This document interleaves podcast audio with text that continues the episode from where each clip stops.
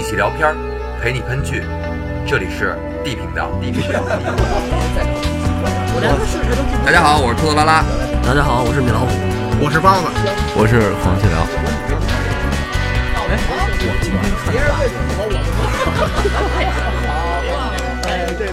我让你们说懵了。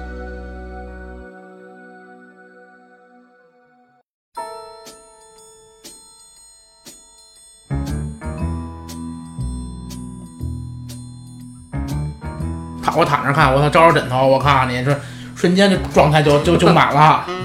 困意直接 max，我操，一招枕头，我都是他妈看到早上起来五六点钟，完了他妈睡。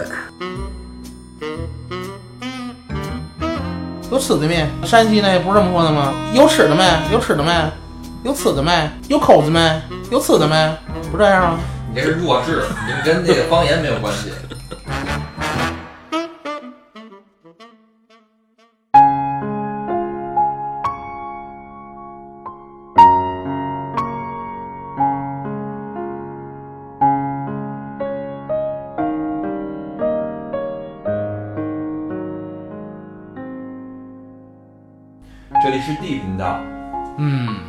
天聊一个国产剧，说了这么长时间了啊，终于开始做国产剧了。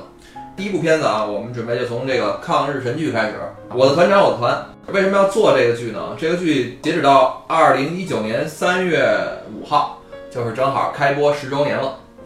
呃，十年过去了，很多人都认为它仍然是中国最优秀的战战争剧之一，嗯甚至可以去掉之一。呃，我在看这个某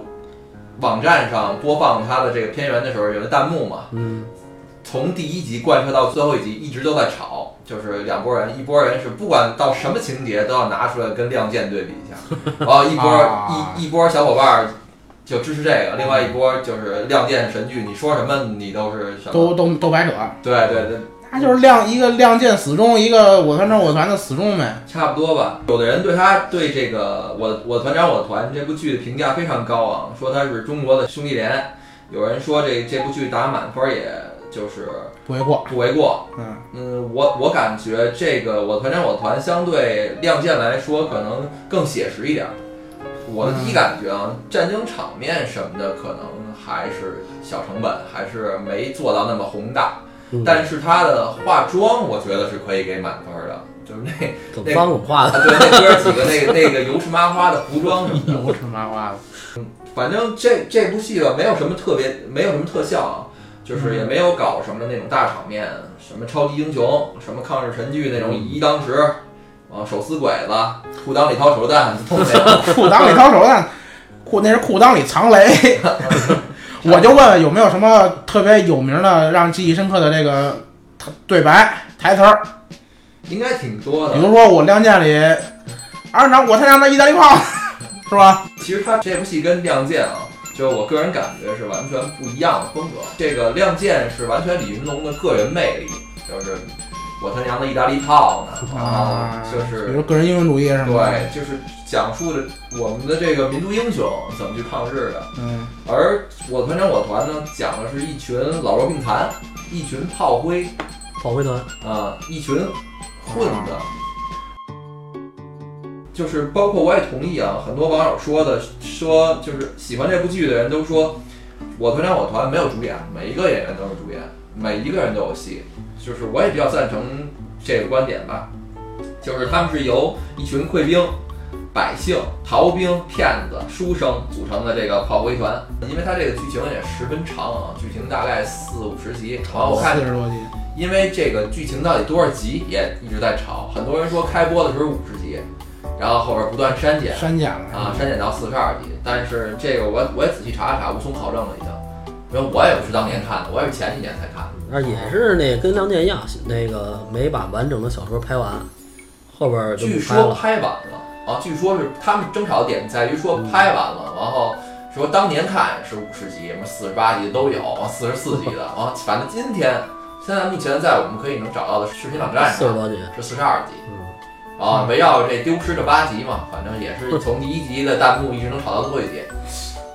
不是，那我听起来这东西跟梁健其实如果要是细分的话，根本就不是一个事儿啊。完全不是一件事儿。那他们还吵什么劲呢？那这儿，嗨，这个我们神奇的网友，除了在某些网站上大家特别团结，楼主好人，一生平安。啊，一生平安，完是了之外，其他的网站上一直在吵，这很正常。要的都是地址吧？我团长我团，因为这个剧情过于长，咱们今天呢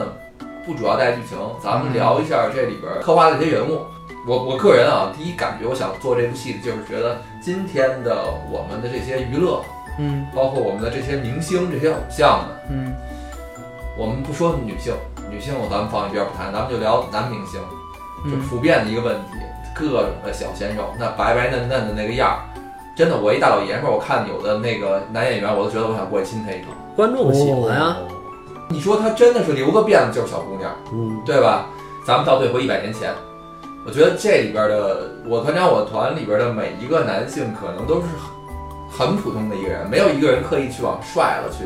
去这么捯饬。嗯呃，感觉都是我们身边的，活在我们身边的一群糙汉，但是他们却极具的各有各的魅力，各有各的，我至少我觉得是个爷们儿的样儿。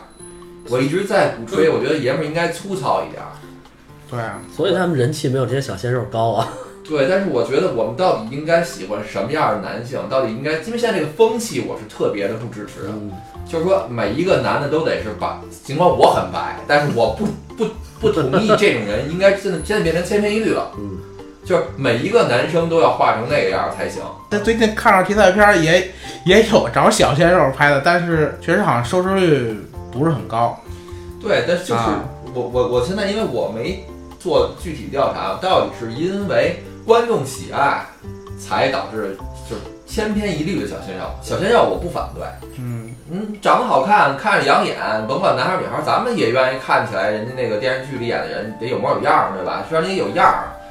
可是现在我感觉都是一个风格的，都是一个样子的。从韩流来袭的那个时代开始的群众基础培养就是这样，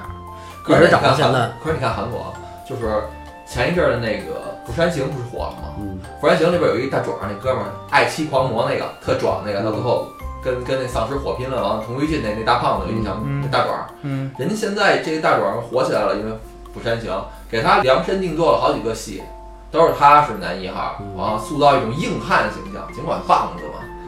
棒子也没硬汉，棒子娘娘们门那么多，对吧？但是但是至少他们目前的娱乐业的宽度也在做，我们目前为止没有。你看像包老师这种形象的，没有做成偶像的。胖子怎么就不能有偶像呢？有啊，谁孙悦，那跟小鲜肉差的有点远吧？不行，那个那那偶德云社都挺胖的。亚洲第一男团怎么了啊？我们通过这个戏吧，咱们大家也聊一下这个这个人物魅力，这个这个真正的男男人应该是应该是什么样儿的？其实现在啊，我觉得啊，就是两边儿都有人喜欢，中间这段儿容易被人忽略。为什么？你看岁数大点儿，有人喜欢大叔那样的吴秀波，咱不说他其他问题，就是说他在之前确实是火，对吧？然后最后他出了事儿，然后现在有没有人去接他这班儿？有，有人在培养他。因为我之前跟人聊天说，是现在在娱乐圈谁有可能慢慢要接他班儿啊？朱亚文儿，那也不像大叔，那也没比我大几岁。但是就是从人设还是从其他方面，就我我有点小道消息啊，就是总之他那类型的，就是大叔那类型的，也是有人喜欢的，但是往往中间这一段是容易被人忽略的，你你你知道吗？呃就是这我觉得件事儿，这件事儿我还真那个做了一下研究，我觉得最惨的就是咱们这一代人，在咱们可能刚刚是小鲜肉那个岁数的时候，嗯，那个时候吴秀波火的，所以那个时候小姑娘都喜欢大叔。那时候都是哎呦，男的成熟点儿好，然后整个电视啊，包括娱乐业都在刮这个风。然后等咱们默默终于要接班大叔了，终于要到这个岁数的时候，现在开始流行小鲜肉了。咱们永远没踩在时间的对的点儿上。首先，这个我团长我我的团啊，它是根据小说改编的。嗯这个小说的作者叫蓝小龙，啊，嗯，他也写了很多抗战题材的等等这种戏。就是我团长我团，我觉得它好就好在小说的厚度够，而且这个小说的作者啊，我没读过他其他作品，但是通过这一部戏，我就看出来他对全国各地的人物的刻画是有一定的能力的，是有一定水平的一。定基础，对嗯，他把每一个人基本上在这部戏里写活了，不同地区人物的这种性格特点，嗯，都表达的非常不错，而且这些人凑在一起的这个戏剧效果，有。基本都出来了。其实就是说，比如说这个地方的人，或者说他以他这性格，或者以他这经历，然后他遇见这件事情，那他在剧里所反，或者在小说里所反映的这个出来的这个样，就应该是这样。你把人物刻画好了之后，让他觉得很多故事内容不需要你去编什么，你把这些人物放在一块儿，它就会发生这种事儿。对遇见这些事情，就自然而然他会这么干，对对他对他？们就是这人物就会自己在你的小说里边活起来，而且你把这个框架搭好了之后，你其实你很多东西你让读者一读就感觉很顺畅，它确实就应该这样，嗯不像有有的小说比较拙劣的，我们就不点名了，凑在一块儿那个台词都让你觉得那个跟念稿似的？对那个智商那个脑洞，你就会觉得这是写的这个台词真够次的。而你真正一部好的小说，你不会想到有台词这一回事儿，你就感觉这是这个剧中人物他就会说这种话，他到这个情况下他就就会办这种事儿。嗯，首先啊，这部戏的框架背景是基于松山会战，对。米老师讲解一下松山会战。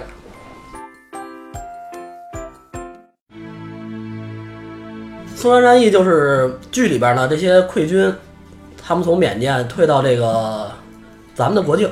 怒江西岸，松山为警备中心。应该可能松山是不是说的就是剧里叫什么禅达这块地儿吧？完了进行一个据点防御这么一个一个一个战役。防小日本儿，对，防守小日本不让他们过江嘛，因为过了江以后就没有天险了。怒江是天险嘛，小日本这会儿都打到那头去了。对，想据险而守嘛东南。亚全都被他们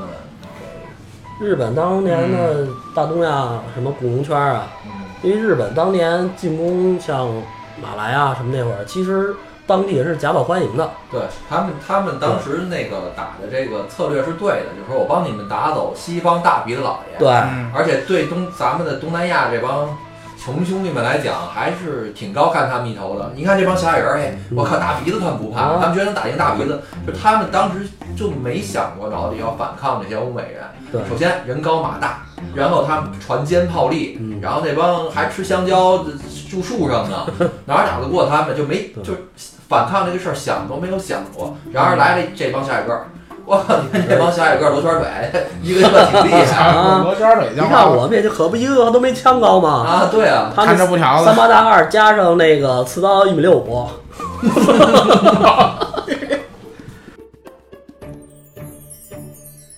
呃，咱们先说一下啊，就是这部戏，他们主要其实想想讲的是中国远征军。然后咱们先科普一下中国远远征军这个背景啊。这个远征军是抗日战争时期中国入缅作战，就是跟日本打仗的作战部队，嗯，也叫中国赴缅远征军。他们主要应该是受史迪威中将指挥，由当年的国军的第五、第六跟第六十六军编成，大概是一共是九个师，将近十万人。当年老蒋不是有一个口号吗？嗯，一寸山河一寸血十万青年十万军，说的其实就是远征军这些知识青年。对，知识青年，当年的远征军，咱们多说一句，应该是中国最精锐的部队。对，它精锐在哪儿？首先器械方面是一部分啊，最关键的就是我们当年跟日本鬼子打仗，我们的最大问题在于人员素质问题。对，大多数的我们中国军人都是农民，后来参军的，然后跟鬼子干。日本平均小学毕业，嗯，这个差距有多大啊？就是基本上日本的每一个人都会能看懂地图，能操控什么照相机、望远镜，甚至都能开到能开汽车了。而我们这些老农，用袁腾飞老师的话讲，拿着烟到灯泡那儿点烟去。你说这铁丝网日本鬼子要是给通了电，那咱们一个人挂上，大家一块儿去救去，一挂就能挂一片，全能电死。这个是最大的问题，就是我们的人员素质差相差太多了。嗯我们对这些高新的东西的理解，包括当年的科技的理解，几乎为零。嗯，所以这仗你就没法打，就是你设一个陷阱就能弄死我们好多的军人。然而鬼子就不一样，那鬼子最基本的那些人都都有了基本的科学素养在那儿。都是经过训练的。对，就嗯包括今天的我们，我们掌握这么多知识，你把我们放到古代去，我们以一挡百没问题，我们肯定能有办法能赢过他们，就大概是这么一个情况啊。呃，但是我们最精锐的部队去了印度之后，反而成绩不是很理想，因为当时中国战区的指挥官是这个英国人，嗯，我们跟英国鬼子合作，英国鬼子的素质是我认为在盟军里边儿也是够低的。那是。英国人出名卖队友，对，就是他们特别特别的自私，所以导致的我们这个十万部队到那儿去之后，是基本没有兄弟部队的协同作战，而且我们深入的不是我们国家的地儿，然后我们的补给，包括我们的这个友军的策应，基本都为零。然后进去之后，我们很快就打败了。打败之后呢，大部分退回云南，完还有一部分那个西撤到印度去了。完了后来改名叫中国驻印军，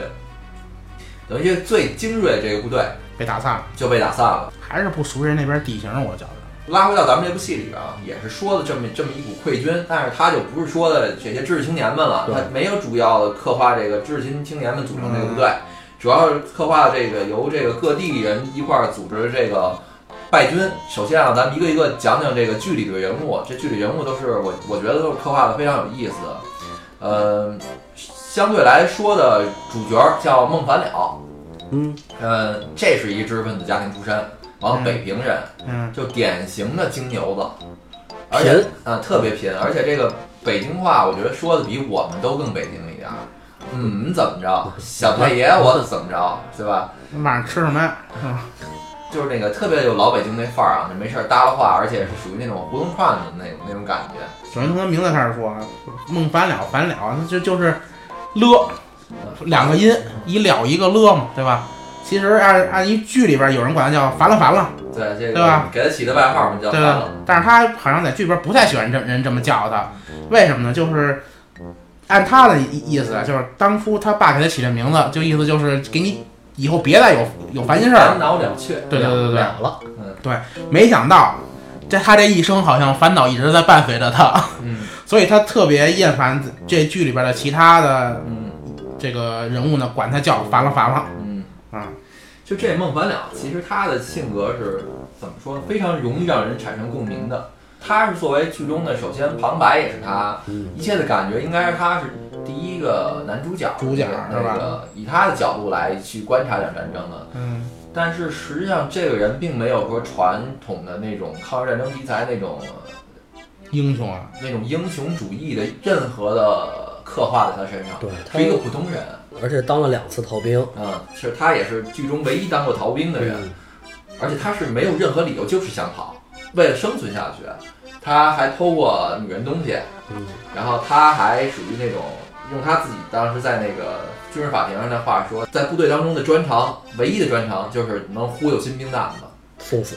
什么意思？通过他讲，他讲的那些战争，就是说老兵比较金贵，嗯老兵金贵是在于他当上了三五次战场之后，他只要能活下来，他就具备了别人不具备的很多技能，所以他们的命不能死。所以怎么办？战争是要死人的嘛，每场战斗下来都要死人，他就忽悠新兵蛋子上，让新兵蛋子冲在第一个，就是让他们去死。就他自己说，他当年忽悠上去报废了的、报销了的新兵不下一百个，这就是他对战争所做的这个贡献。不止他吧，我看到很多作品里边其实都是。首先来说老兵，就是。呃，我记得看那一抗战题材的纪录片里边说过，嗯。这个老兵人自己写的采访说，每一个活过了抗日战争，然后解放战争到今天为止还活的这些老兵，能够走过这么多战场活下来的人，都会有一些特长，比如说嗯，说他说他们班就有一个哥们儿，这哥们儿方圆三十米之内有没有活人，他能感觉到嚯，嚯，这去这技能可以啊，啊。另外他这他这兄弟没去个汶川什么的去探测一下，然后肉针这整个就是一个，然后呢，另另另外的一个哥们儿啊，不管说你环境多么恶劣，就是你哪怕人大炮正轰着呢，只要你说休息，他倒头就能睡着。啊，这这技能本这这本我可能好像也我也会，这个非常关键，因为很多战争人就是说，你可能你你打第一仗的时候你行，你精力旺盛，而且你你你会考虑到很多。当你在极度困乏的情况之下，那战争环境别人没人给你时间休息，嗯，你没你长时间不吃呃不吃不睡，你保持在那么一个紧张的状态下，你就会崩溃。你看《兄弟连》里边不也有刻画吗？那个士兵也是训练很长时间的士兵，当他崩溃的情况下，拿手就去挖挖挖土去了，然后就想想跑，然后各种各种情况。咱们这还有这方面训练，要求吃饭两分钟之内把饭吃完，嗯，这这是一个很厉害的技能。啊，那包括这个这个孟凡了啊，他是一个典型的一个非常能忽悠的这么一个人，嗯而且是说挺能吐槽的。呃，他的这人有点虚伪，而且啊，典型的是咱们北京人那种虚伪，就是说他，比如说他那个，面子活受罪，对他那个他在剧中他一直是个瘸子，对，然后他腿是为什么瘸呢？是因为那个在战场上装死，然后日日本鬼子过来看有没有活着的人，就往他屁股上捅了一刀一，刀，完了他这都扛住了，完了！完了没出声儿，完了就这么活下来。完了他下战场之后跟人吹啊，告诉说这个是什么徒手杀了一日本军官，然后留下的这战功的伤。这日本人也是，你你是这人死活，你直接杵脑袋杵心脏不就完了吗？够狠靠！就是这个孟凡两呢，他那个当时最开始上战场，他也不是说有一个崇高理想或怎么着，他就是想保住他这条腿，因为是只有继续在这个军营里待着才有可能接受治疗。对孟凡了呢，一身书生气吧，具有中国文人那种懦弱，还有还算善良吧，就是他也是一个相对来说爱国的爷们儿啊。他要往上冲，他的特点就是煽乎着新兵冲，老兵的命金贵。用他的话说啊，第一个冲上去的是壮士，第二个是烈士，所以经他手上忽悠上冲上去的人就是不计其数了。一。堆壮士，一一一一堆烈士，对，但是他自己其实是一个典型的悲观主义者，就是很多事儿他其实都看得挺透的，因为通过他的旁白什么咱们能听到，但是他怀疑，他犹豫，就包括他跟这个后边有一个就是女女人的戏吧，嗯，叫小小醉，嗯。他跟那个小醉就特别典型的体现出他的这种怀疑啊，这种犹豫，就是他明明想跟人家发生点什么，啊，就闷着不说，对，明明来，你甭管他是不是怀好意吧，去看那个女的揣两揣俩罐头，然后呢，他就得说他路过的，嗯，就有话不直说，闷骚啊，对吧？其实他还不是闷骚，我觉得他是那种就是有话不直说，然后要面子。他得让人感受出来。他想干什么事儿自己不说，让别人说出来。反正就是这么个犹犹豫豫的这么一个形，这么一个形象。嗯然后呢，在他身边有一战友，特别有的聊，嗯，是东北人迷龙。啊，迷龙，我其实挺喜欢迷龙这种性格的人，他是典型的今天的，我们看到今天东北人身上那种狂野，那种热爱生活、热爱生命，嗯，而且他迷龙相对来说是这部戏里边唯一的人生赢家。半路还娶一媳妇儿，他从一开始大家都是那个溃兵的时候，在收容所里边嘛，只有他有吃有喝，对，然后他是管他什么都不管，他就是混黑市的。啊嗯，他有吃有喝，然后那个还有人伺候他，嗯然后反正他的日子过得是小小日子过得是最滋润的。在这个孟凡了，在刚开始他不是腿受伤了吗？嗯他想，他需那个他想找这个药来治他的腿，那个药呢是磺胺，是是少有的，就是当时已经当地少有。当地非常少有的这嗯一种那个消炎药。嗯，然后他为了这个药，他想了很多办法嗯，但是他，最后反正靠偷小翠儿的钱，偷人家女的的钱，然后才勉强弄了一点儿。嗯但是迷龙呢，在那儿人家光着仓，恨不得有一仓库的吃喝，什么都有。我操，他不是他有什么特点啊？关键是，他混黑市，然后算是一一个比较典型的兵痞，就是倒腾东西，然后包括他自己又特横特混的这么拉一个人。拉帮结派嘛，有手下吗，没有，口头禅就是我整死你。这整死你就自己就这么横是吧？就横就横的。然后，他呢，对这这个，因为东北人嘛，就是当年的情况，就是对鬼子呢恨之入骨。这个人的性格啊，他当时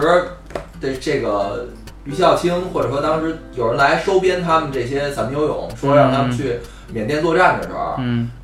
他也是义无反顾的把自己所有的东西都贡献出来了。一把骰子输了。其实他就是想扔掉他所有的包袱，嗯他想跟着大家一块儿走，因为他有这么多东西。当时那那其他哥们儿都是穷光蛋嘛，对，在他的想法就是一，如果他有这些东西的话，他跟这些人始终不是一不是一样的，不是一路人对，跟嗯大家始终不是一路人。所以呢，他当时特特牛逼，他叫那个有训练的人嘛，说，哎，你进来，进来，咱俩玩把骰子，你输了我捶你一顿，嗯我输了，这屋子所有东西你就拿走。嗯，然后他就直接成心一把傻子给输了，输了完之后他就请求入列，完入列，完人说你我们现在当兵都在都都已经入完了，那你现在多一个人不行，不行行吧，那把手上带一堆手表，把手表摘了全给人家。那人说好，你入列吧，他那个也加入到这部队里来了。加加入进去之后，他就跟那个孟凡了说，好，现在我也身无分文了，你们去哪儿我就去哪儿了。所以呢，好人也有好命嘛，在他们马上就要就是经过到那边儿缅甸折腾一溜够，要撤回中国来的时候，嗯，在撤回来的路上呢，碰见一女的，算是一华侨吧，应该是，应该是他花轿。嗯，那女的带一孩子，然后站在路边喊说：“这个就是路过的君子，有没有能帮我把我公公葬了的？”完了，她一路在喊，大家都是斜眼看看，也是不愿意管闲事儿，也不知道怎么回事儿嘛。嗯行军的时候碰到那么一个老百姓，嗯然后就迷龙一眼看上这女的了。其实当时这个不管小说里边也好，还是这个电视剧里边，都侧面表达了，其实那那堆傻老爷们儿一看一个比较漂亮的女人站在路边儿，都是有这个想法的，都是各种的那个贼着的。幻想，但是讲道理，军纪在这儿呢，嗯，你你对你不能那个。对，但是咱咱现在咱不聊军纪那那课啊，就是聊这个性格方面。只有迷龙冲上去非常直接嘛，那意思就是说你能嫁给我吗？这女的说只要你给我公葬，嗯，我就我就嫁给你，这么直接，帮我把公葬，然后你带我回去，能给我一个家。对我就嫁给你。迷龙没问题啊，哎，你别说迷龙到哪儿都还能弄一堆货，当时推 推他推一他又来一车，拉一车 罐头，军队里还倒腾呢是吗？倒路边路边不是路边捡的，没人要，啊，对，就他这他他能他能倒腾。就是其实很多时候就是，如果你常干这个活儿，你就会知道怎么对着。你包括到后期，他们又重新建他们的部队了，嗯连那个团长，一会儿咱们再聊到团长都找他。哎，听说你原来干这个，能不能帮我倒腾倒腾？倒点儿倒倒点儿枪，倒点儿炮是吧？对，就是靠那个倒腾。一会儿咱们再讲这个部队里怎么怎么倒腾啊。反正迷龙嘛，算是这个这一伙子人里边儿性格比较突出的，比较豪爽。平时他欺负人，嗯这跟米老二话说，他就是整天我整死你，我整死你。大家其实有点怕他。欺负新兵，呃，新 炸的谁都欺负老兵老兵的都欺负，啊啊，就是大家都有点怕他，但是但是又很爱他那么一个人。包括他干了很多孙子的事儿，那个时候呃，包括他干一件事，后期了，在禅达已经住上了，嗯。然后呢，迷龙呢想坑人家当地的一个乡绅，啊。坑人一套房，然后人家那个看门老大爷就就死活就不让他住这儿嘛，他就想我就看上这套宅子了，但是这是全禅达城最好的宅子，我就要让我媳妇儿住这儿，完了他就跟那个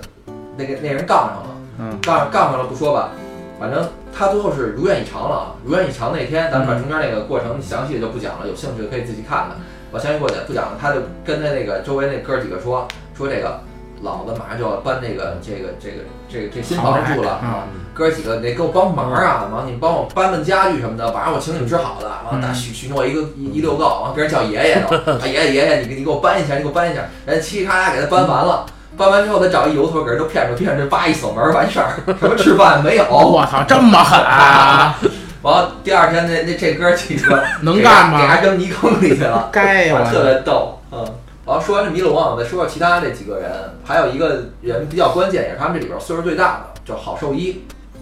为什么叫郝寿医呢？就是他入伍之前是兽医，给骡子马接生的。就是首先这郝寿医啊，他不是真正的医生，完了他也从来没救活过一个伤员。对，就怕他擦汗，一擦汗要死人。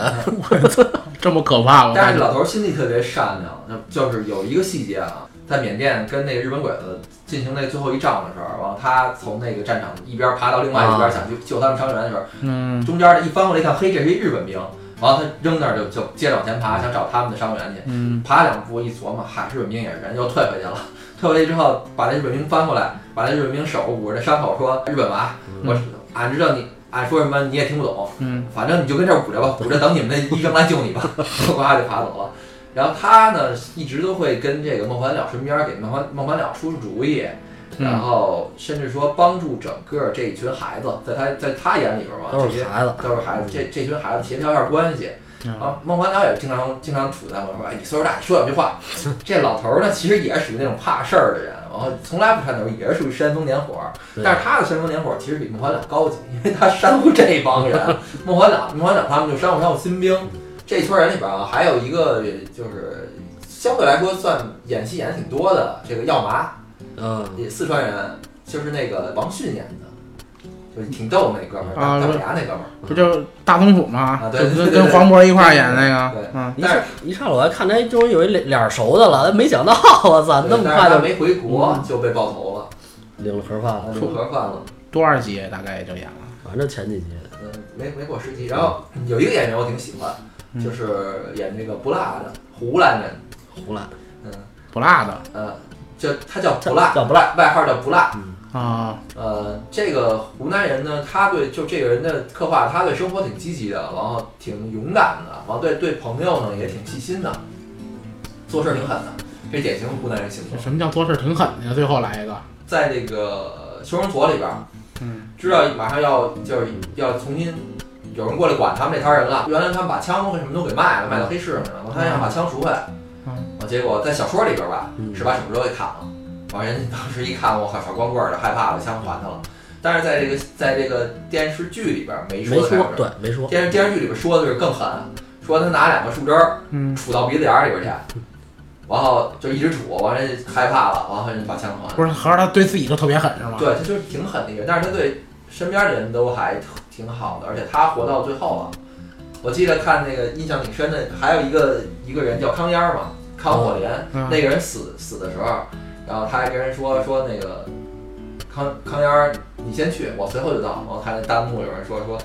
他妈的骗鬼的，他活到最后。因为自古中国湘军就是比较猛的，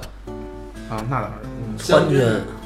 啊，川军，川军、湘军都可以。嗯，因为川军，川军是近代这些川军嘛，因为老的川军无无可考了。嗯为什么那个被那个这历史历史原因嘛？嗯，好像老的四川人，现在的四川人都是湖广填湖广四川填四川填，过去的，等于还是湘军的、嗯还是那边对吧？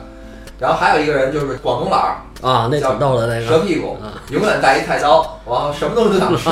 这挺符合咱们现在对广东人的那个那个想法的。烧得一手好菜是吧？然后它里边还有一个，他们里边有一个唯一的军官，嗯然后是一个始终自始终衣着都很整洁的人，就是阿义，上海人，就典型的上海人那个感觉，就是那种非常细致的小男人那种那种形象。啊，然后他因为是一个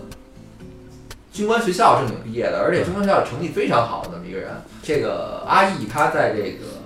这部戏里边应该算人气最高的角色了。是吗？他人气最高，对，因为至少我看弹幕，每一集弹幕都有，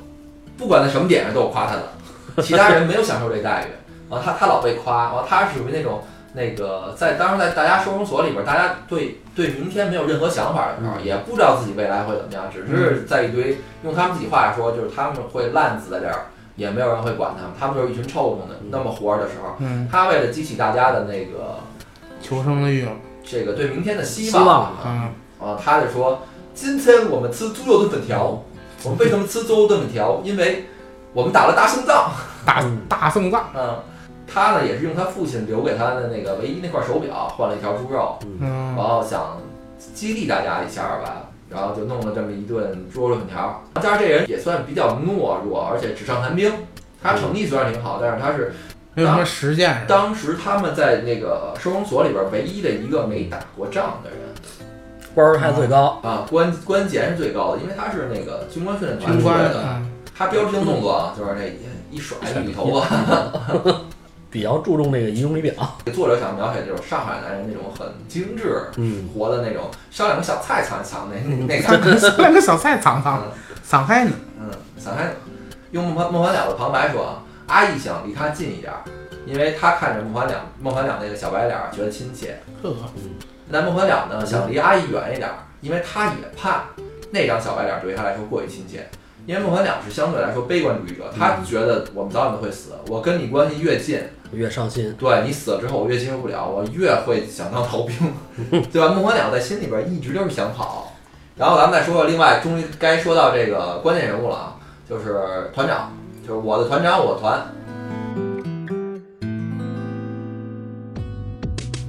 那团长出现了，团长出现了，团长团长叫龙文章，他们给他起的外号叫死拉死拉的。为为什么叫死拉死拉的？就是因为大家很恨他。但是整个的这一个剧情，包括说这个小说，其实都在用一个侧面的方法写这么一个冒牌团长给大家带来真正的希望的故事。嗯，为什么说他是冒牌团长？因为啊，当时的情况剧情是这样，刚才咱们介绍那大帮那一大帮人，嗯当然还有没介绍到的，比如豆包啊，嗯什么乱七八糟这些角色啊，他们一起到了缅甸之后，因为他们这群人是搭不同的飞机过去的，他们几个主要在那架飞机被那个日军给打下来了，他们没死，他们因为什么东西都没有，就一条中国裤衩儿，对，什么装备都没有，什么军服都没有，所以他们当时下来之后，他们不知道怎么办，结果又赶上日军追击，他们躲到了当时这个英国鬼子给他们留的一个仓库里边儿，然而旁边就是弹药库，弹药库着着火呢，另外一个放物资仓库也不知道什么东西，他们躲进另外那个了，外面的一堆日军给他们围着，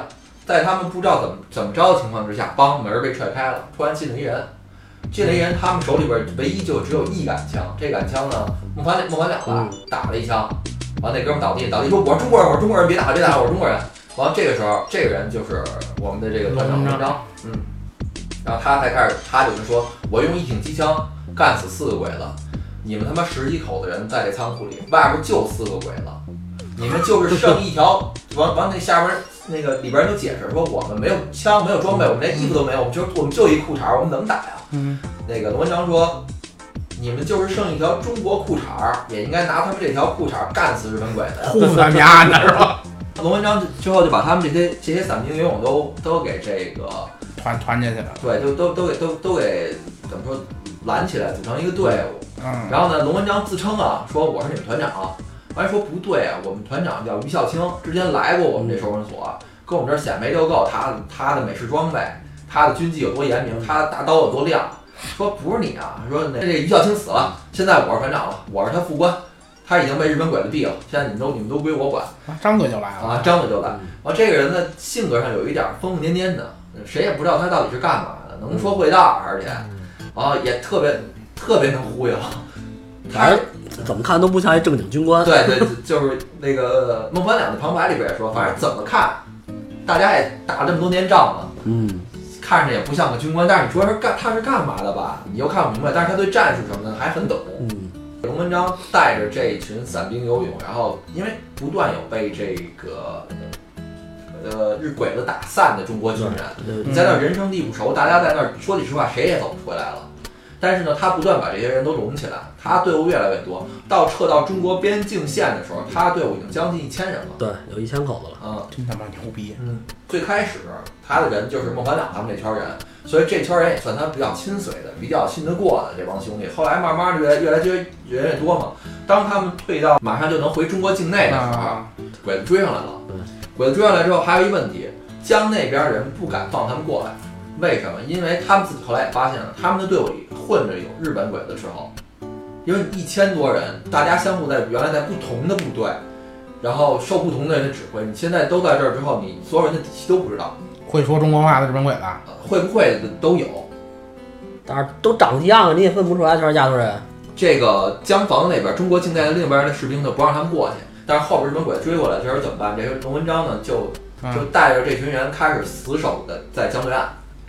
然后一直守了十几波进攻吧，嗯包括日本鬼子还用毒气弹什么的，他们身边这些兄弟也死的差不多了嗯，的时候，他呢最后通过这阿义嘛，阿义不是军官嘛，他学过旗语，通过旗语跟江这边的联系，江那边的人就是于孝清。啊那于孝清的意思就是说，于孝清说希望你们也别回来了，对，你们最后就在那边殉国，给我们点时间，让我们巩固一下江防。炮灰团，对，你们就在那儿，你们就在那儿捐了吧。然后，他呢最后给人连磕头，再叫爷爷，那意思就是说，哪怕我希望你们就是哪怕我捐捐了这儿了，希望给我一点炮火支对援，给我一点炮火支援。因为对方、因为鬼子的山炮开始炸人地了是吧炸我们，嗯，我们喘不过气来了。我想我们想扛都扛不住了，你你你给轮炮弹你行不行？刚开始说不行，后来死活死死求活求的吧，人那边于孝清那边同意了，说打半个基数。嗯，然后呢，这一轮炮击的时候，大家都当时所有的人也都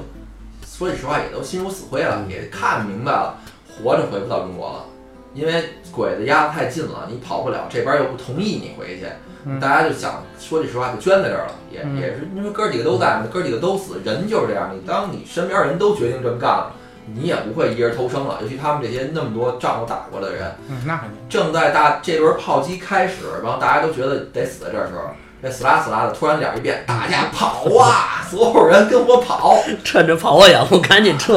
牛逼！我操，然后呢，就是这往哪跑啊？说这这这哥们儿到到底什么路子呀？啊，刚开始忽悠半天，让大家殉国，完大家都不愿意殉。然后呢，这个大家好不容易心理上已经接受这件事儿，虽然嘴上没说的时候，丫又开始跑。我所有人也不知道他他那个脑子里打的是，就是他的脑子里打的什么算盘嘛。人家是正规军，他是野路子，啊，因为他到但在那个时候，大家已经都知道他是假的了，他不是真团长。那边那个于孝清就在对岸呢，说嗯后来也都问他说你到底什么路子？他说你甭管我什么路子，我原来就是一副官儿，你就跟着我走就完了。他这个里边是不是一直也没说说明白他是干什么的呀？说明白，后来后来说明白，就听着在后边说明白。啊他呢带着大家用了一小舟吧，用一小筏子，最后就跑回这十几个人，渡江是吗？啊，十一口的人最后跑的。这还是最开始那老几位，啊，最开始就刚才我讲的这老几位，全被孟凡了忽悠了，我我们觉着。老老老老几位算活下来了，嗯完活下来之后，他们也顺顺利的回国了。回国的时候，那个也是被那个当地禅达的老百姓什么的，就是单是孤江嘛，以迎王师，太感谢你们了，这也都看见你们在江对岸打了那么多天了。但是呢，这个斯拉斯拉呢，因为算临阵脱逃，对，嗯被这个于小青给抓回去了。完了，这这时就牵扯到咱们那个呃下一个比较比较重要的人物，也是后半段儿的一个主角，叫于孝清，就这个师长。嗯他这个这个师长呢，其实刻画的是等于说算是国民党内部的一个，算是一个军事新星吧。他父亲就是国民党的高官儿，嗯然后他本人呢是那种很纯粹的军人，就是为了胜利不择手不择段手段啊，不惜一切代价，有点像德国式的那种军官那种感觉吧，一丝不苟，本人也很严谨这么一个人。嗯，所以呢，他这个人物的人物性格跟这个斯拉斯拉那么一个混了吧唧的人，两个人放在一块儿就就是就成后半段的一个最有意思的一个一个看点，也算一笑料了。他没有什么不会感情用事呗。对他不会，但是他是这人很偏爱那个。不狠，呃，对，这人不对，这人不狠，他从几个点其实想描写出他的狠，比如他他自己把自己亲弟弟砍死了，嗯，原因是因为当时他们守在这个禅达城，就是边界的时候，嗯。中缅边界的时候，嗯。呃，日本鬼子突然一波袭击，突然一波炮击，他弟弟不负责布防，他弟弟布的防御马上就溃败了，溃散了，他急了，给他弟砍死了。这个小说里边啊，他很多的东西都刻画了当时打仗的一些细节，比如说日本鬼子万年不变的三角队形，日本鬼子不管什么情况下都是用三角队形，就不是后来那种杀光抢光三光政策那个三三制，他们是所有队形都排成一个三角，前面一个人，后边好几个人。嗯就形成这种队列。所以这种队列有很多它的弊端，不是你在任何场所都好用的。但是鬼子特别死板，走到哪儿都用这战术，嗯就包括这个战术人不好。然而鬼子每次赢中国人，都是也是都用的同一个办法，就是大炮轰完了步兵冲，啊，对对对，就是大炮轰完了步兵冲，步兵冲完了大炮轰，大炮轰。等于鬼子为什么一鬼子用这个一成不变的办法，为什么每次都能赢？从中国的东北一直赢到了西南，到最后都打到缅甸去了，还能赢，就是因为中国人的安逸。其实这个斯拉斯拉在第一场戏里边，就在最开始的时候也说了，中国人死于什么？中国人死于听天由命跟漫不经心。嗯，就是我们永远在安逸，就永远盼着安逸。你从卢沟桥，卢沟桥当时炮轰宛平城，我们中国日本日本鬼子无炮击之后，中国人还想着和谈，还想着就是哎呦，反正终于不打炮了。我们在庆祝这件事儿的时候，实际上日本人已经把北平城内的所有你的驻防部队的位置都已经标好了，人下一步准备接着炮轰你了。嗯然后一直到这个日本鬼子突然一袭击，我们马上北平就失守。每一个城市基本都是这么失守的，到最后到他们守禅达、守这怒江天险的时候也一样。鬼子这两天不进攻了，于孝清的弟弟开始去布防，又放松了。日本鬼子突然一打，大家又成鸟兽散，永远都是这样。这个斯拉斯拉呢，也跟这个于孝清也说，说我们最大的问题就是在于我们永远记吃不记打。然后咱说几个这个剧里边有意思点啊，就我觉得挺逗的，嗯就是那个，呃，他们不是后来住房在这个长陈达城的吗？嗯，于孝清呢给这个斯拉斯拉的机会，刚开始想让他当一个就是独立团，就是不不是嫡系部队，嗯，但是我该单独给你一个团的建制。然后这个斯拉斯拉呢，这团里除除了这这这这这老师以外，还他妈有谁 给了他给了他一堆当地农民老弱残兵，不要的人给他了。啊？他以这个这斯拉斯拉就以这个十原来这十个老兵油子为骨架，重新搭起他这个新的部队了。但是他这部队呢，就是就其实跟前面那些人物就勾搭上了。嗯，开始这个斯拉斯拉开始找迷龙，跟迷龙商量说：“大哥，你你能不能给我倒腾倒腾东西啊，找点钱啊？”啊啊，然后他他自己呢也不闲着，到处挖人墙角。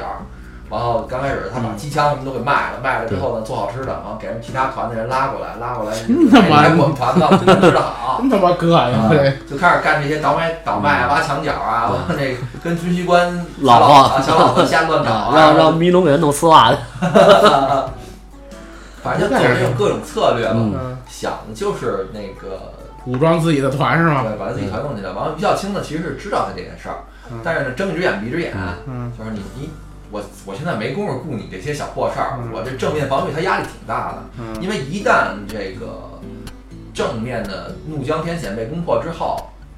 那平翻了就。对这些这些有经有经验的高级指挥官是知道当时中国军队跟日本军队的这个实力差距，的如果你正面刚你是刚不过的，因为那么多的那么多场仗的的结果已经看着，你光靠热情，你光靠热血，你是打不住坦克的。嗯，而一失手就等于进了云南了，对云南马上再往前到重庆了。对啊，所以是他算最前线，所以他压力很大，他也不过来。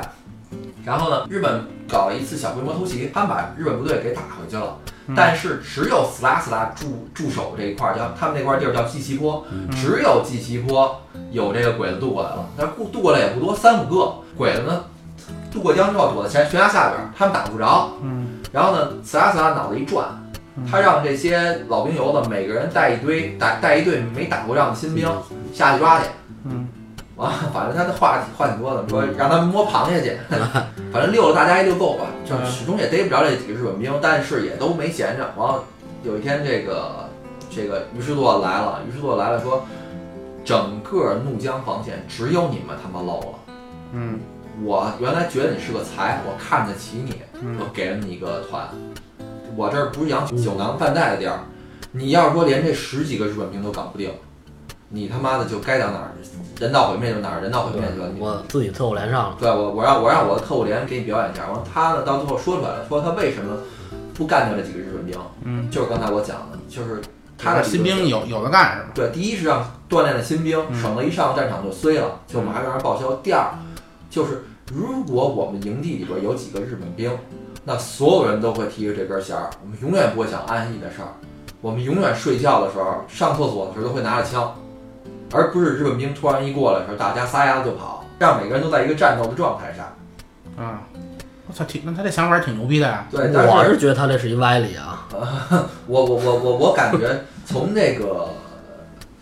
他自己，他跟那于小青解释，我也认为你说的是，他是强行的解释，但是我觉得他的原因还是为了锻炼一下自己的兵，让自己让自己的兵，因为首先那那那圈儿那些状态，没拿过枪，也不会用枪，也不知道打仗是什么，打架用他用那个斯拉萨的话说，咱们这点人打仗肯定是不行，打群架够了，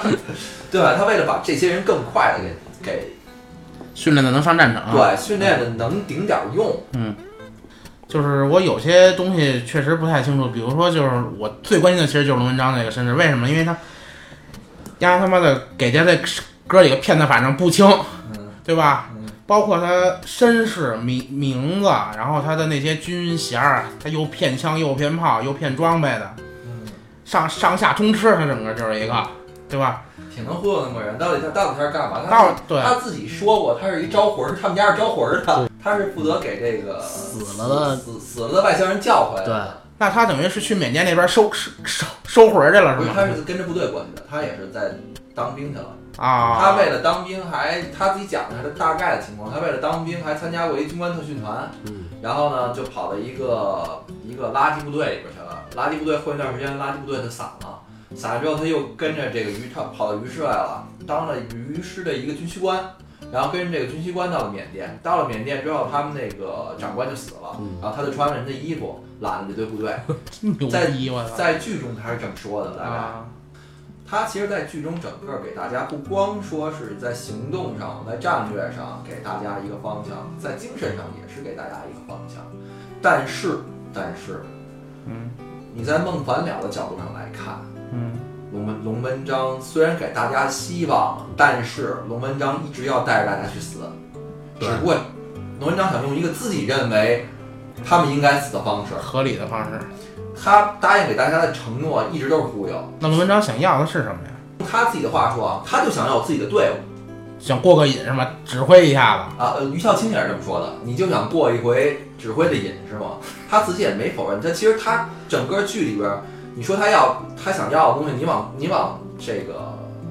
大了说，家国情怀，嗯什么什么杀日寇，能说得通啊。但你往小了说，他自己想过过一把瘾，我觉得也能说得通。他毕竟是用用孟凡了的那个视视角在刻画龙文章这个人物，嗯所以这个龙文章到底是什么？我觉得咱们只能说每个人每个人可能见解都不一样。啊，我终于知道为什么这个说他是赶尸去了。他孙子把这些本来该死在缅甸的人，然后强行救回到国内来了，对对最后他们死在国内了。对，其实为为什么其他就是就就像那个孟凡了什么一直想当逃兵什么，是因为孟凡了看出来这一切了，嗯，他觉得就是大如果家跟着龙文章到最后还是你也是死，啊，龙文章没想让你活着回去，嗯他不是救，他不是救世主，嗯他只不过是带着你们，用你们去完成他想完成的事情，而他想完成的事情是什么，他从来也没有说过。那咱们接着故事啊，然后他带着这堆这堆团员在这倒腾倒腾，实力呢是越来越越来越壮大了。啊，然后呢，他跟这个于孝清的故事呢，也是越来越摩擦该越来越多了。就是用这个孟凡了的话说啊，这个前前前脚这于孝清给这个这个龙文章吓得尿尿裤子了，然后后一脚呢，龙文章又舔着舔着脸去于孝清那儿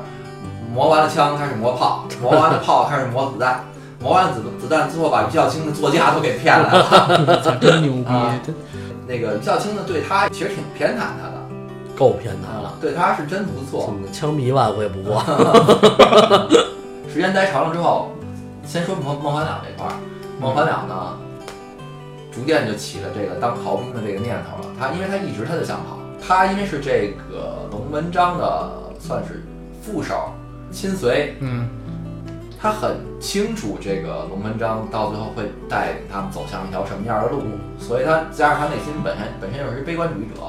他一直都都有这想跑的这个念头。但是这回因为安逸了嘛，然后大家也都在那儿，这这这怎么说？这生活也都稳定下来了，嗯，他终于动这个念头了，然后他跑了。哦，果不其然，跑了没跑，没跑逮回来了过几个小时就被被抓就被抓回来了。抓回来了。而且他也说了，在那个时候，在禅达那个城里边，逃兵是最让人看不起的。对因为大家全是准备死在这儿，大家全守国土呢。那个时候，这个可能跟现在今天一样啊，都是有这个舆论的压力。逃兵可能是大家最看不起的。嗯他被抓回来之后，给人给他捆到那个 捆到树上，然后晒着嗯，但是也也没死吧。他不最后吧，简而言之说，龙文章就给他又给救回来了。在这个时候，龙文章反正也憋不住了，准备去对岸看看。对，包括他们抽签儿嘛，大家一块儿去。抽着谁了？有有这有这哥几个啊吗，？就这哥几个。这抽签儿其实是是有作弊的，是吧，对，就是因为他们是抽完那个签儿拿过来，龙文章念，说让龙文章想着谁啊谁谁念根本就跟抽签儿没有关系，没有监督的是吧？没有监督。带那堆人去侦查完了之后，龙文章当时心里边就有概念了，什么意思？两军在这个江的两边对垒之后，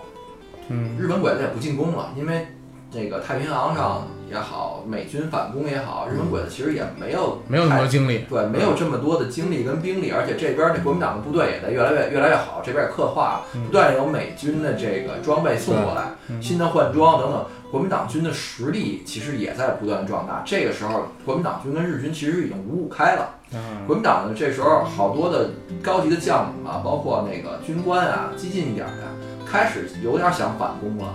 反攻其实目的也很简单，就是为了捞到政治上的好处。当你能打赢了日本鬼子的情况下，你才好去在政治上去谈判。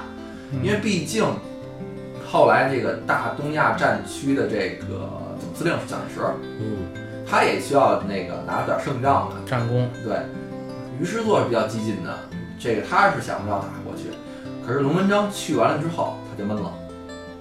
他发现的情况不像想象当中那么好，是因为鬼子改了一个策略，鬼子把整个对岸的那个山全都挖空了，在里边筑成了连锁的那种地堡。可是日本人好像好他妈挖山哈，对，小日本战术就是 就挖空，各种对各种堡垒，我操！嗯，他们对岸那座山叫南天门，那个山叫南天门，是一座山的名字。他的司令部就站建南南天门里边儿。到后期呢，整个剧情的后期就是说国民党想反攻回去，呃斯拉斯拉他们去去探完了之后，斯拉斯拉其实感觉就整个人像泄了气的皮球了，他觉得没戏。中间那个有有一小插曲挺有意思啊，就是因为孟凡了啊，他那个父亲是这个一个高级知识分子，嗯，然后呢，所以他呢会点英文，这个他这翻译啊也挺逗的，他这翻译也都是翻的也是比较有意思。然后后期呢，驻防了之后，美军呢派了军事顾问来了，嗯然后派俩哥们儿，嗯然后这俩哥们儿呢，一个一个长官加一个机械师吧。这个长官呢是那种姥姥不疼舅舅不爱的。你想啊，就是用就孟凡两分析的啊，你想什么样的人能派到他们这种垃圾团来呢？发配了，啊，这是属于发配的。什么样的人在美军里边都被发配过来？那肯定是美国部队里不招人待见。啊，这发配过来这俩哥们儿果然是这个军官，属于那种特讨厌的性格。嗯然后那个就是中间有一细节啊，就是有一天他们正在那个营房里边正待着呢，帐篷什么的都嗯听外面吵起来了。迷龙他们就开始开始嚷嚷，逮着逮着打压呢，整死他。然后完大家就就一掀帘一出一看，怎么回事？美军的军官在那站着呢，嗯完了就看着。他不带机械师吗？那机械师就在在那人群里狂跑啊！这堆中国士兵就就开始追追追要揍他。啊然后说他他就追出来之后，他问那军官说这怎么怎么回事，爷们儿？然后那个那个美军军官看了两两眼，说这个士兵打架，啊，说那个那您怎么您怎么不管啊？因为不是有他们一个有他的机械师在美国人嘛，嗯说这是士兵之间的打架，我是军官，跟我没关系，我整个人回喝酒去了。他丫丫确实不让人带去。啊啊，那那机械师，完反正让人瞪着，完后来给劝开了吧，反正也也揍了他一顿吧，应该是。嗯，完了说说为说为什么揍他呀？是因为他说英文，是说的是是是是是说 Let's go 啊，还是说什么呀？完了就说那个迷龙觉得他是骂他呢，来死狗，来死狗，啊就觉得迷龙觉得是骂他呢，完了就就就要揍他。然后那个机械师呢，实际上是一个很很牛的一个机械师，他对大家要求挺高，要求大家把枪擦干净什么的。嗯后来慢慢关系就好了，这两个美军慢慢慢跟这帮那个这帮混混们凑在一块儿之后，关系越来越好了之后，他们可能就慢慢也处出感情来了，还是挺有意思的。包括这些这些东北人怎么跟那个老外打呀什么的，都挺逗的。于小青呢这边准备反攻了啊，呃，但是这个时候，呃，反正撒撒他们就就去找于耀清去，嗯说你别反攻，说嗯根本打不过。于耀清说不可能，说我现在的火炮火准备已经能够整个把南天门，咱不能说给轰平了吧，嗯至少每天让它降几米高度是没有问题的。我还随时能呼叫来美军的飞机，我们的这个重火力资源什么的什么的都已经准备的非常非常充分了。地毯式轰炸，啊，只要只要我一声令下，马上能踏平南天门。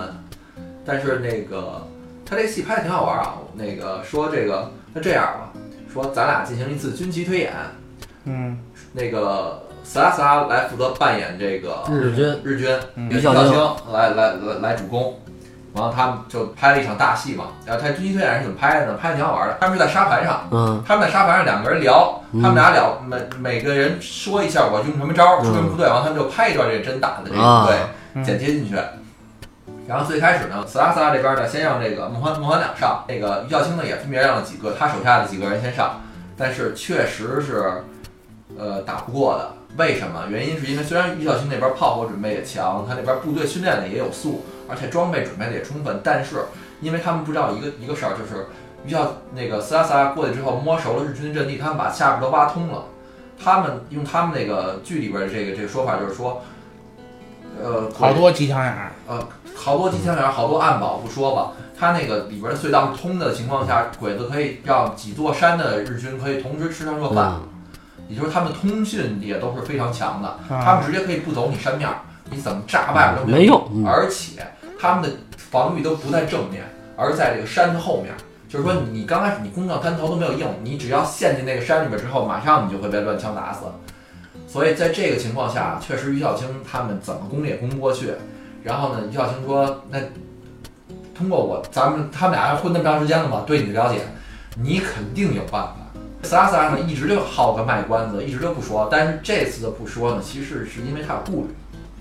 他有什么顾虑？他的想法是一个必死的想法。他到最后在中午休息的时候，他不是推演一上午了吗？于孝清不攻不上去吗，在中午休休息的时候，孟凡了也看出来了。孟凡了跟他们俩人在外边吃饭，那意思就是说，你肯定有招了，你你不说，我不知道你为什么。萨拉萨拉跟孟凡了说完之后，孟凡了崩溃了。实际上，萨拉萨拉什么策略？要要炸是吗？不是，萨拉萨拉策略是带着他们川军团的那堆主力，从这个日军的这个坑道里面钻进去，等于带一支敢死队，一直钻到对方的，就顺着他们这坑道内部，钻到敌人的老巢的最中心，占领这个日军指挥部的总堡垒，那总那总堡垒在南天门山上的一棵巨大的树里边儿。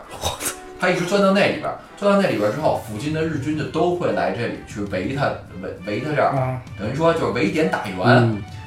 日军过来之后，他通过那个飞机也好，然后通过这边渡江部队也好，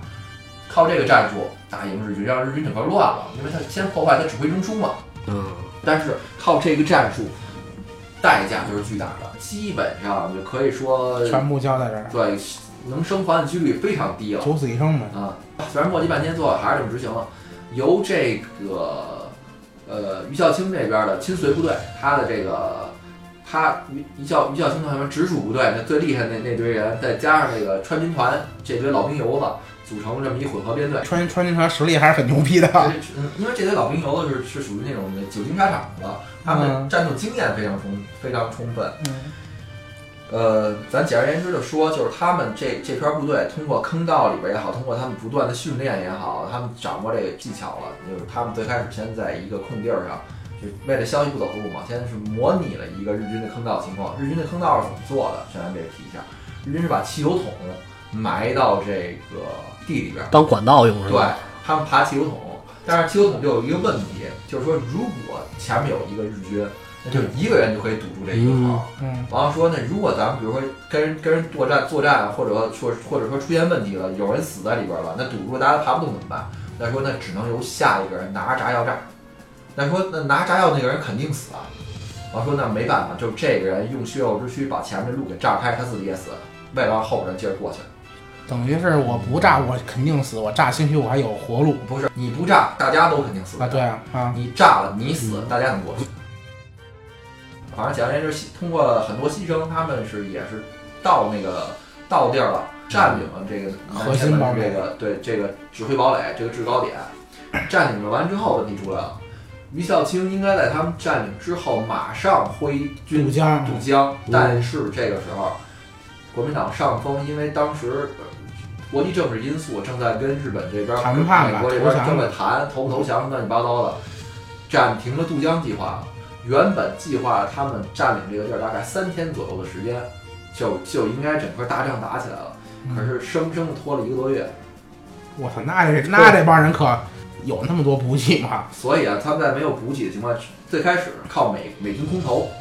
啊，啊，美军往那空投抢空投去是吗？啊，对，所以基本上空投十包，他们能抢过来半箱就不错。在这么恶劣的情况下，他们坚守了一个月，所以导致最后在所有人都快弹尽粮绝的时候，嗯，终于渡江了。鬼子呢，在这个情况下，作战的那个欲望也没那么强烈了，所以嗯就总的来说结局还是好的，活下来几个人。然后包括最后活到最后的，应该就是孟凡了了。那这个戏的结尾也是孟凡了在几十年之后再重新回忆这个事情，在回忆这个事情，他他到最后也是活，就是生活在这个禅达这个边陲这个小镇了。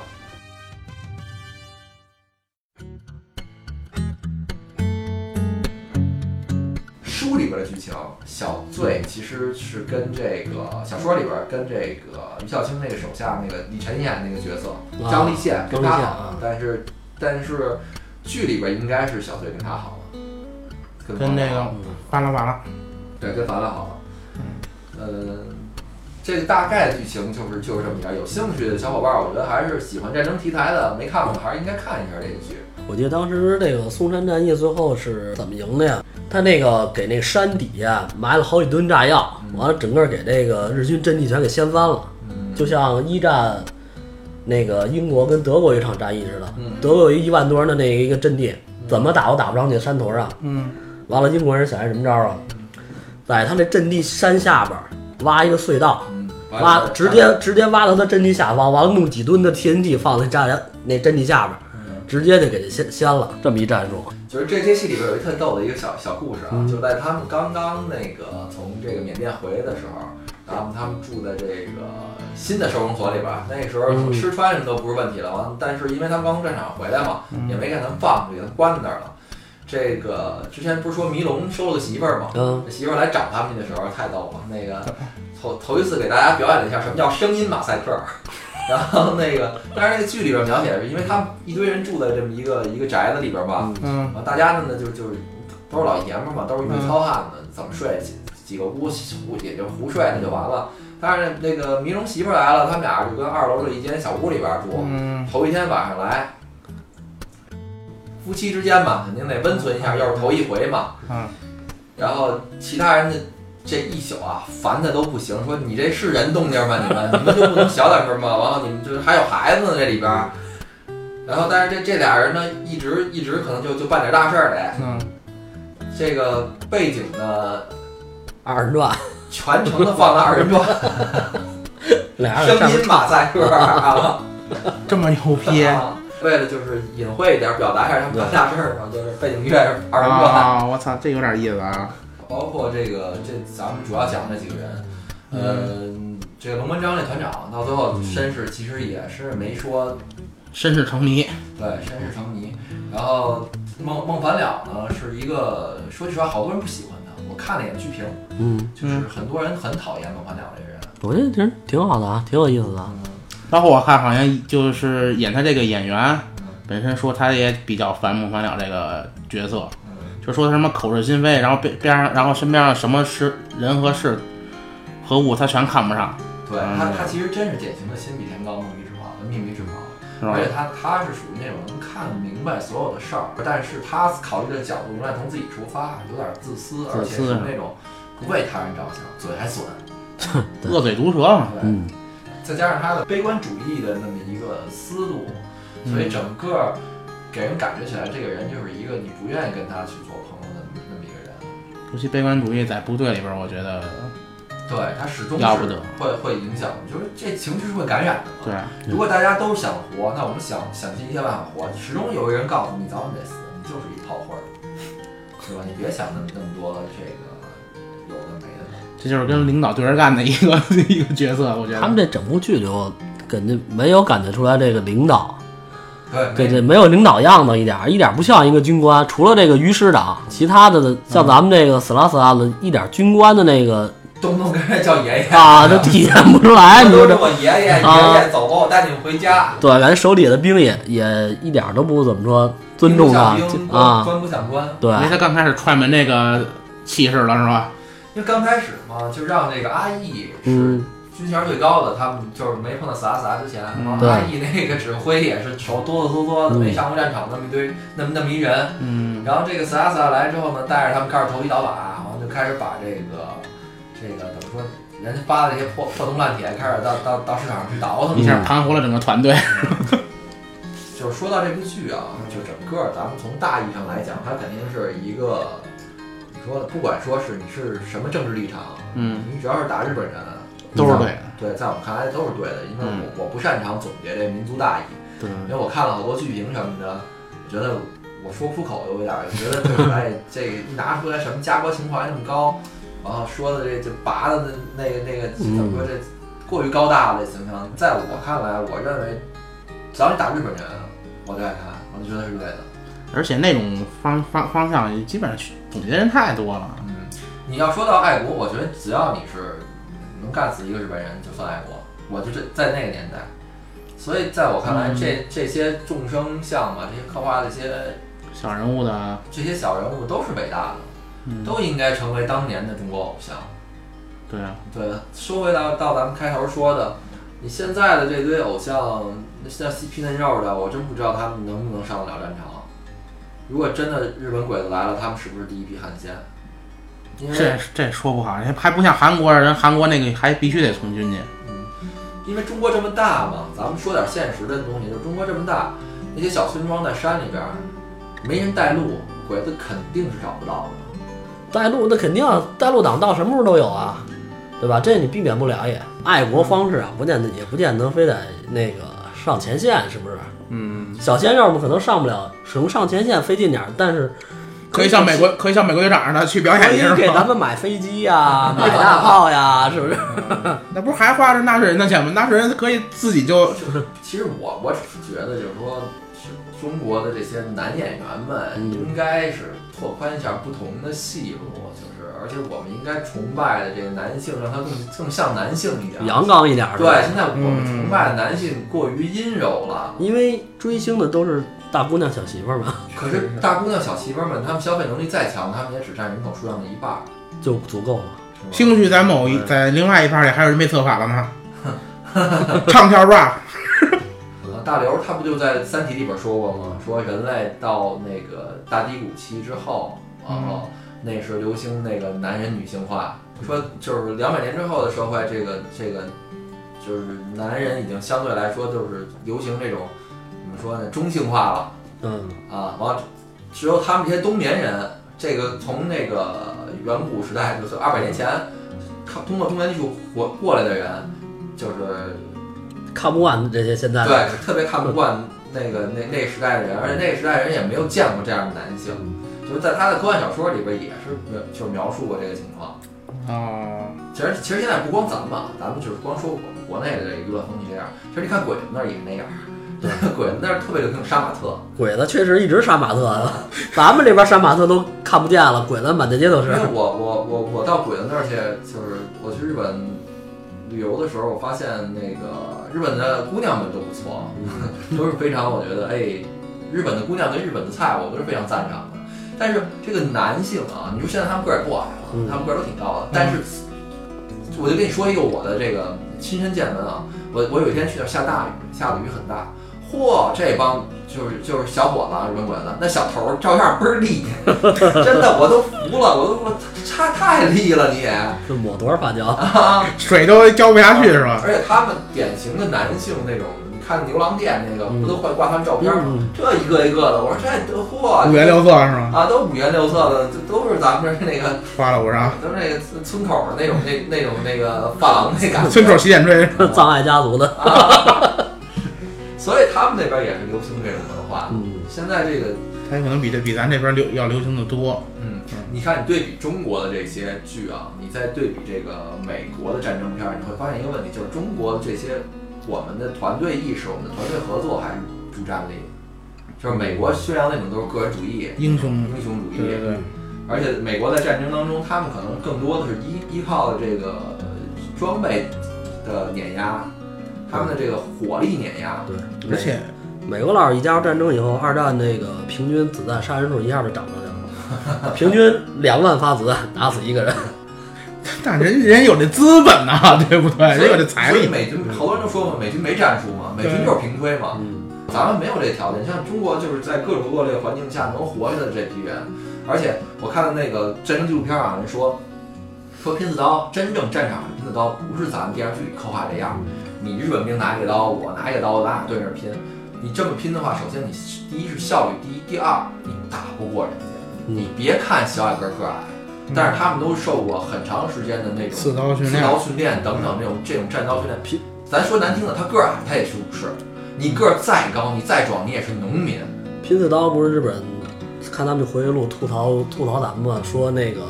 中国人拼刺刀不规矩，拼刺刀铁炮的给，那拼刀什么？铁炮的给。铁炮的给，你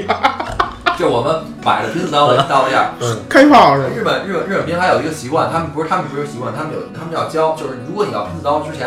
把那个子弹退膛，把子弹弄出来。说不是因为他们武士道精神，有另外一部分原因就是他们怕误伤，嗯，就是因为你到到拼刺刀的时候，是大家混战在一起，有可能使劲是吧？你中有我，我中有你，你这一枪打出去，因为三八大盖儿它的杀伤力不强，但是它的穿透力特强。穿透力特别强，嗯你打一枪它会飞好远，嗯，你很你很容易就误伤了。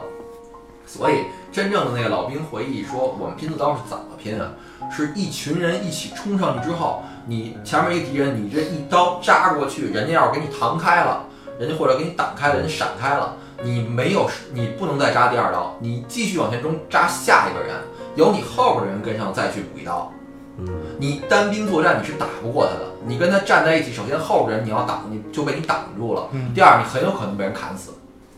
那这里边其实咱们提一句啊，别看今天中国跟美国贸易战打这么这么这么热闹，嗯包括我看主播都约战了主播还约战呢。啊。咱新闻啊，就是那个中国这这女主播跟那个退上啊，嗯，美国那女主播俩人约的这周四要要那个要干嘛？要要看谁得到礼物多呀？那这是这合适这个。要辩论一对啊下，要辩论一下。啊，呃，但是那个时候中国跟美国的关系是因为就是有日本这个共同敌人嘛，咱们是盟国啊，嗯所以那个时候那里边也刻画了，包括有飞虎队，咱们的这个我团长我团里边也体现了。然后那个时候的驼峰航线，呃驼峰航线都是怎么说呢？所以反过来看啊，那个时候的鬼子还真是挺厉害。对啊，咱们从这个军事实力上，你不得不说他确实很强了。尽管我没看过内部资料我觉得他们的内部资料应该跟我跟跟共产党的那个游击队那个要求应该是差不多的，要消费五发子弹消灭一个敌人，就 必须要这样，要节省。嗯就那会儿那个，我记得我看过一什么节目，我忘了谁说的来说，说这个同时这个。这个西洋的这些枪炮传过来之后，中国人学的炮，日本人学的枪，说说因为日本人觉得炮太浪费了，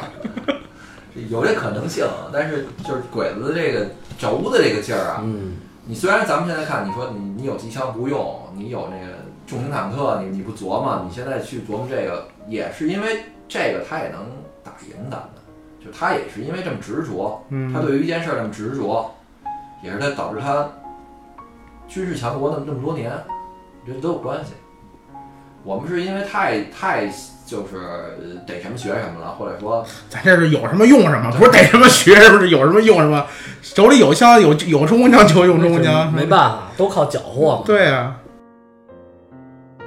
嗯，因为这是四十多集的一部戏啊，我们我们不可能把它聊的面面俱到啊，对，过过于细，所以我们就大概捋了一下这个剧情这个内容。然后喜欢这种抗战的，喜欢撕鬼子的，啊，嗯都可以去看看。然后这个戏还是比较有意思拍的还是挺真实的，反映当时的情况。还是比较推荐的这个。你要想在这一个多小时把我刚才我跟米老师说四十多四十多集，